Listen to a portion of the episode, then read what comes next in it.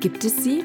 Gibt es die eine Frage, die sich jeder stellt? Was möchtest du im Leben erreichen, ist ja da eher die Frage. Was möchtest du denn erreichen? Das Wertvollste auf der Welt, was es gibt, ist das Leben. Die alten Philosophen nannten es das gute Leben. Aber was bitte soll das sein, dieses gute Leben? Was glaubst du, warum ich heute mit dir sprechen möchte?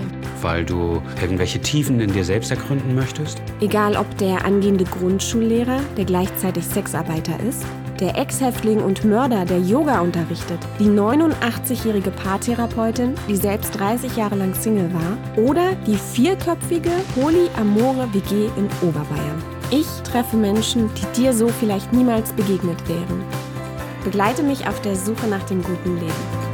Ich habe einmal in meinem Leben einen Menschen getötet. Mir dafür die dauerhafte Berufsbezeichnung Mörder anzuhängen, finde ich nicht gerechtfertigt.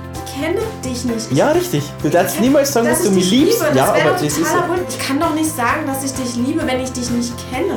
Ich sitze meine Strafe ab. Damit sollte ich wie das frisch gewaschene Lieblingst-T-Shirt, das vorher in der Kuhscheiße lag, das du nicht mehr anfassen mochtest, wieder normal in die Gesellschaft integriert sein können. Mein wichtigstes Werkzeug auf der Suche? Das ist die Frage. Was ist deine schrecklichste Erinnerung? Wann hast Also- du aufgehört, Mörder zu sein? Was wäre die schlimmste Frage, die ich dir stellen könnte? Der wichtigste Lehrer, der seid ihr.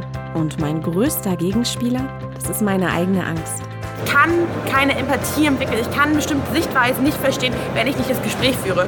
Ich habe dich gestern das erste Mal getroffen. Aber ich fühle mich im Moment sehr verbunden zu dir, weil ich selten mit einem Menschen so offen über Sachen rede. Das werde ich nicht mehr vergessen, dass ich mit dir da sitze und dass wir mir darüber geredet haben. Wo man in Bereiche kommen kann, die die persönlichen Grenzen überschreiten. Und das ist ja meistens eigentlich das, was wirklich interessant ist. Mein Name ist Dana Manwa und ich freue mich, dass du mich heute wieder begleitet hast auf der Suche nach dem guten Leben.